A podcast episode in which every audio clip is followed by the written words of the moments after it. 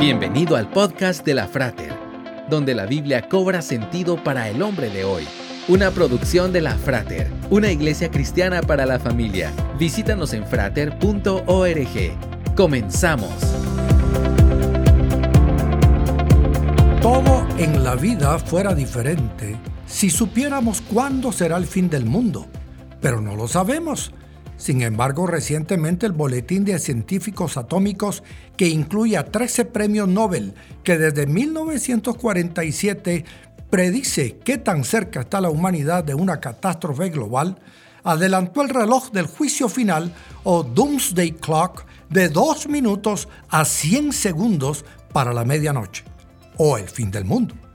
Nunca en la historia del Doomsday Clock se había estado tan cerca de este evento causado por los conflictos de armas nucleares, el calentamiento global y la desinformación digital.